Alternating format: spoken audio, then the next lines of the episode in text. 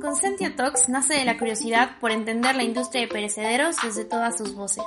Para que la comida llegue del campo a tu mesa, hay tantas personas como perspectivas, y queremos conocerlas todas. Mi nombre es Paola Hayat. Bienvenidos a Consentio Talks.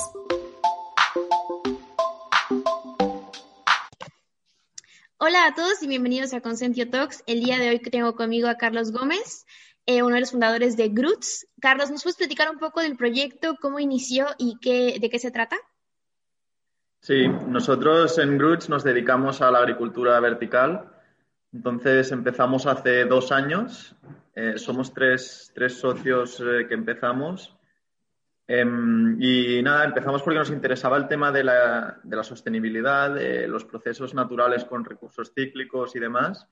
Y vimos que la agricultura vertical pues, tenía una serie de problemas que a lo mejor podíamos hacer algo por, por solucionarlos. Entonces empezamos a diseñar nuestro propio sistema de cultivo vertical y estuvimos un año y medio en eso, en fase de diseño y mucho y más de, muchas pruebas para, para conseguir un diseño que funcionara bien y hace cosa de menos de un año pues ya dimos por cerrado el sistema prácticamente y nada, y ahora ya estamos empezando a vender lo que cultivamos. ¿Y nos puedes explicar un poco de qué es la agricultura vertical? Sí, la agricultura vertical nada, consiste simplemente en, cultivar en vertical, aumentando la productividad por metro cuadrado. Y hay, varias, hay muchas empresas que se dedican a esto. Ahora, ahora mismo está, es prácticamente una burbuja porque es, si te metes en Internet, eh, bueno, se ve que hay muchas empresas que han obtenido inversiones de muchísimos, de cientos de millones de dólares y cosas así.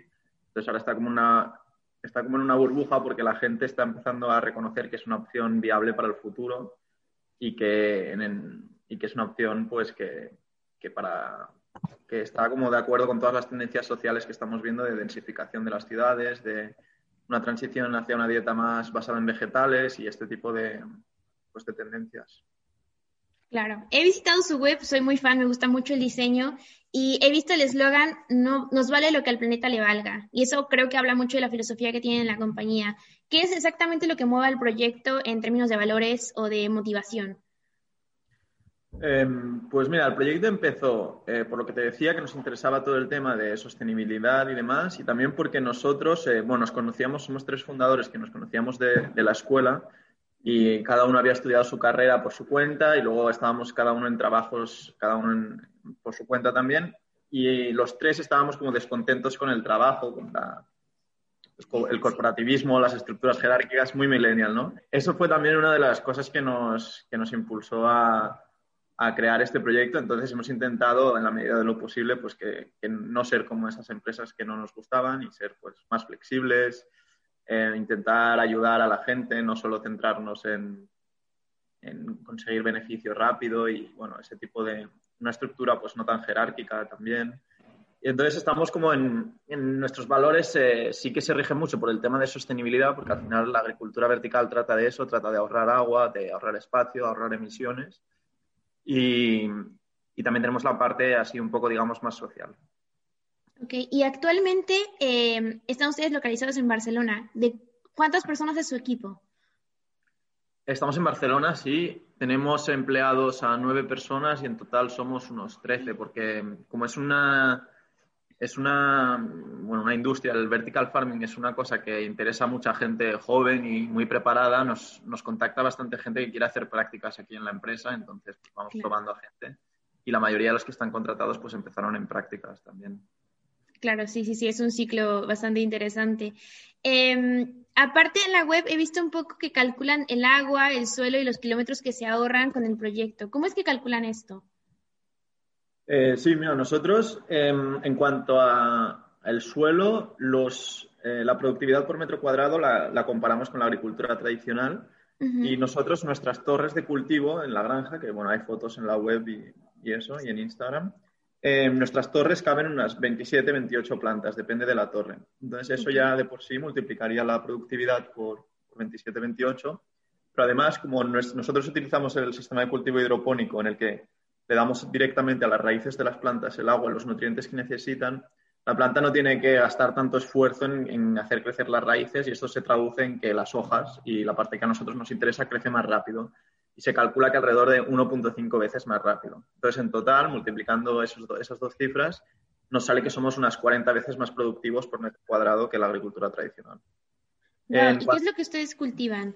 Si puedo preguntar. Ah, sí, claro. Nosotros cultivamos todo tipo de hierbas aromáticas y verduras de hoja verde. Entonces, hierbas aromáticas las hacemos prácticamente todas. La reina es la albahaca, que es la que más vendemos. Luego hacemos también menta, eh, romero, tomillo, cilantro, perejil. Y, de, y verduras hacemos ensaladas, mezclums de ensaladas, eh, cold kale, pak choi, bueno, muchísimas. ¿Y ustedes cuando lo venden, lo venden en maceta o venden eh, empaquetado? ¿Cómo funciona esto? Eh, de los dos tipos. Lo que más vendemos son unos conos de cartón que... Ah, este sería un, ejemplo de lo que vendemos, le falta la etiqueta.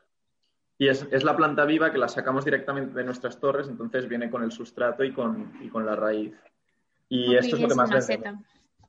Sí, en maceta, pero sin tierra. Y he visto que recientemente han abierto como un punto de venta en Bonpreu, aquí en Barcelona. Eh, ¿Qué tal les ha ido? ¿Cómo, ¿Cómo está funcionando? Muy bien, la verdad. Es, em, eh, lo, hemos llamado eh, Hub, que es como un centro para, es para ver, para la idea es que los, los que vayan allí a comprar al, al Bonpreu pues entiendan lo que hay detrás del producto que, que te acabo de enseñar. Entonces es como el una... es precioso. Sí, es una, es una réplica en miniatura de nuestra granja, son las mismas torres, la misma iluminación LED. Y la idea es eso, que la gente entienda lo que hay detrás del producto, empezar a transmitir eh, todos los valores de sostenibilidad que, aporta el vertical farming. Claro. Eh, y veo que por ahora solamente están en Badalona. ¿Planean llegar pronto a Barcelona, Barcelona? No, eso, el, nosotros vendemos en el, en el SCLAD, que es donde hemos puesto el hub, eh, sí que es el único que tenemos es en Badalona por ahora, pero bueno, ya nos han dicho que seguramente quieren, quieren poner en más sitios. Y luego nosotros vendemos en muchas tiendas de Barcelona eh, solo los conos vivos, la planta viva que te acabo de enseñar, eso lo vendemos en muchísimas tiendas de, Barcelona. Perfecto, están muy bien. Y bueno, hablando un poco más del lado eh, de negocios, ¿cuál es el modelo que siguen y qué tan fácil ha sido para ustedes hacer crecer el proyecto? El modelo que seguimos, nosotros nos planteamos, bueno, como todas las startups, eh, hemos dado muchas vueltas hasta llegar a un modelo de negocio que, eh, que se haya ya establecido. Sí.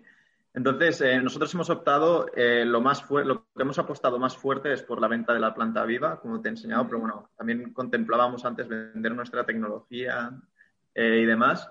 Pero Claro, nosotros lo que al final lo que hemos conseguido es que el vertical farming sea rentable. No tenía mucho sentido para nosotros eh, vender la tecnología cuando nosotros podíamos cultivar el producto de manera rentable y venderlo. Eh, entonces, lo que estamos haciendo ahora es, em, ya tenemos la granja, eh, una granja de 400 metros cuadrados prácticamente acabada. Entonces, ahora nos estamos centrando mucho en, el, en, la faceta comercial, que por eso hemos hecho el Groups Hub, que es un elemento de marketing, de comunicación para transmitir lo que es la granja. Y eh, eso, parte comercial y parte marketing para crear una marca que sea reconocida, pues por eso que te comentaba antes de la sostenibilidad y el impacto social. Y entonces ya tener todo el modelo completo, que sería la producción en nuestra granja con nuestra tecnología desarrollada y luego una marca que nos permita comercializarlo en, otros sitios. Claro. Eh, bueno, y justo hablando de la parte de sostenibilidad y del lado social que tiene Groots, habíamos platicado que no nada más está la parte de la granja o la parte de la venta, sino que también tienen huertas urbanas donde personas con diversidad funcional pueden participar y que además capacitan a inmigrantes para poder trabajar con ustedes. ¿Cómo ha funcionado esto y cuál es la idea detrás de esta eh, participación? Sí, eso son, es otro modelo de negocio que también es, rentable por sí solo, lo que pasa que es mucho más pequeño y menos escalable y consiste en, eh, nosotros hacemos huertos urbanos en terrazas y azoteas de edificios públicos en colaboración con el Ayuntamiento de Barcelona. Y nosotros les ponemos el huerto y luego les enseñamos cómo funciona nuestra tecnología para que ellos puedan hacer el huerto suyo. Entonces, ellos hacen todas las actividades del huerto, siembran, trasplantan, cosechan. Eh, entonces, esto para las personas con discapacidad, les, eh, la idea detrás de, detrás de, este proyecto es que eh, las personas con discapacidad siempre están recibiendo ayuda de manera pasiva y se produce un cambio de rol en el que ellos pasan a ser parte activa de la sociedad, porque hacen un trabajo Luego, los alimentos que ellos cosechan los llevan a comedores sociales. Entonces, ellos están ayudando a la sociedad, digamos, en vez de estar siempre recibiendo ayuda. Y bueno, está demostrado que tiene, tiene muchos beneficios tanto para su salud eh, mental como para su calidad de vida y demás. Entonces, eh, tenemos ahora mismo seis huertos urbanos. Wow. ¿Y están todos localizados en Barcelona o tienen algún otro o algún plan de abrir otro en alguna otra ciudad? De momento están todos en Barcelona porque el cliente principal es el Ayuntamiento de, Barcelona. En uno de ellos, uno de ellos está en una escuela y es un proyecto conjunto en el que participan los alumnos, que es como un proyecto educativo para ellos, y también las personas con discapacidad. Ahora no se pueden juntar por el tema del COVID, pero la idea es que se junten. Y bueno, lo otro que comentabas de los jóvenes migrantes es, em, esto es en colaboración con una cooperativa que se llama Edubic. Bueno, seguro que sabes que, aquí lo del tema de la inmigración es un problema muy grave que tenemos. Entonces, cuando llegan, cuando llegan aquí a España menores, menores de edad, eh, pasan a estar tutelados por el Estado.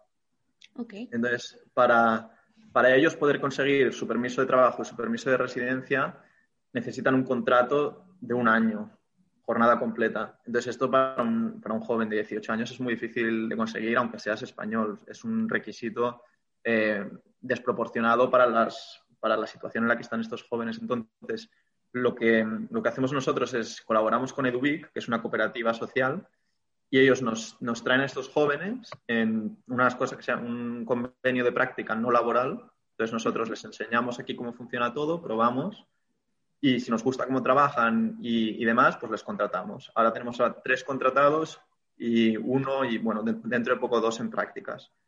Entonces, eh, con esto ellos pueden tener su permiso de trabajo, permiso de residencia y bueno, están más tranquilos. No, está muy bien. Además, eh, lo que me parece interesante es que lo haces ver muy fácil, o sea, son como personas que han venido de todo tipo de eh, industrias, de todo tipo de backgrounds, y ustedes han incorporado en Groots, o sea, ustedes mismos como fundadores que venían de carreras distintas. ¿Qué tan fácil te parece que es aprender del vertical farming? ¿Cuánto te tomó o cuánto les tomó a ustedes como para entenderlo bien? Claro, a nosotros sí que, sí que fue un proceso largo porque, digamos, lo diseñamos de cero el sistema. Nosotros ya ya sabíamos cuáles eran los problemas por los que el vertical farming era complicado, era complicado hacerlo rentable.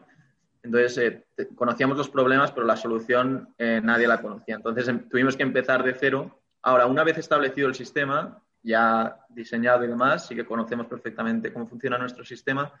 Y, este es uno de los motivos también por los que eh, trabajamos con jóvenes migrantes, porque ellos no tienen ninguna experiencia previa, o prácticamente ninguna, entonces, como aquí todos los procesos son nuevos, esto para nosotros no nos supone un problema. Lo que a nosotros nos hace falta es gente que tenga ganas de aprender y, ellos pues, son los que más ganas tienen. Entonces, eh, a la hora de enseñarles a, operar la granja y al funcionamiento de una, del vertical farming, eh, es rápido, porque nosotros durante el proceso de diseño, uno de los objetivos era simplificar al máximo la operativa y todos los procesos. Entonces, eso es lo que hemos conseguido. Entonces, para enseñar a alguien a utilizar nuestra tecnología no, no nos lleva mucho tiempo.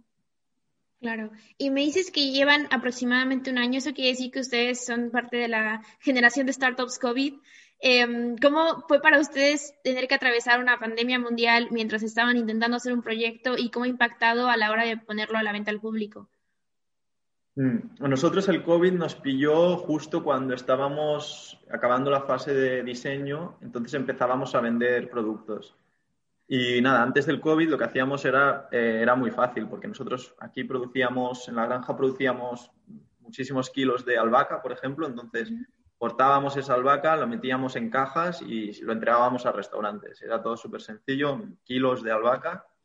Entonces, cuando cerraron los restaurantes Em, eso nos obligó a, cambiar un poco la estrategia y, centrarnos en gran consumo, en, tiendas, vender a tiendas en vez de a restaurantes. Y eso, pues, a nivel de hasta que el producto está listo no, no cambia mucho, pero luego todo lo que es packaging, marca, eh, distribución, logística, eso sí que, sí que tuvimos que hacer bastantes cambios. Pero bueno, era una cosa que ya teníamos en mente, lo único que el COVID nos, nos obligó a acelerarlo y, hacer, y hacerlo antes. Sí, esa es la cosa, que al final ha ido escalando otras cosas que no teníamos en mente hasta este momento. Pero bueno, ¿considerarías que es un impacto positivo? Hombre, positivo no, no, no. sí, sí, sí, bueno, uno intentando sacarlo lo mejor de la situación, pero a lo mejor decir como, bueno, igual si este cambio lo habríamos hecho en tres años, no habría sido lo que es ahora. Eh, Puede ser, mira, si, si funciona todo muy bien y nos va, nos va muy bien la empresa, a lo mejor sí que, sí que tenemos algo que agradecerle al COVID, pero de momento todavía no. Sí, sí, sí, bueno, por lo menos están en la fase todavía del reto, pero estoy segura de que lo superarán y tienen todo para hacerlo. Eh, pues nada, Carlos, no sé si nos puedas dar redes sociales, cómo contactar con Groot, si alguien quiere participar en el programa, cómo puede hacerlo. Claro, sí. Eh, nosotros estamos, bueno, en la web, que es groots.eco, y ahora estamos bastante metidos en, Instagram, que tenemos ahí, ahí bueno, ya lo has comentado antes, ¿no? Que te parecía que estaba bastante bien todo el tema de diseño y eso. Está bastante, bastante chulo. Y eso, nada, en Instagram, pues estamos ahí que respondemos todo, todo lo que nos pregunta la gente, porque la gente pues nos, nos comenta sobre el producto, sobre la web, sobre la tecnología, y la gente pues se interesa bastante por el vertical farming y también parte de nuestra labor pues comunicarlo bien y, que se entienda que, al final pues el producto es igual o, mejor que, el, que la agricultura tradicional. Perfecto, pues muchas gracias Carlos, estoy encantada de haber platicado contigo y conocer más de Groots y nada, hasta el próximo episodio. Venga, hasta luego, que vaya bien.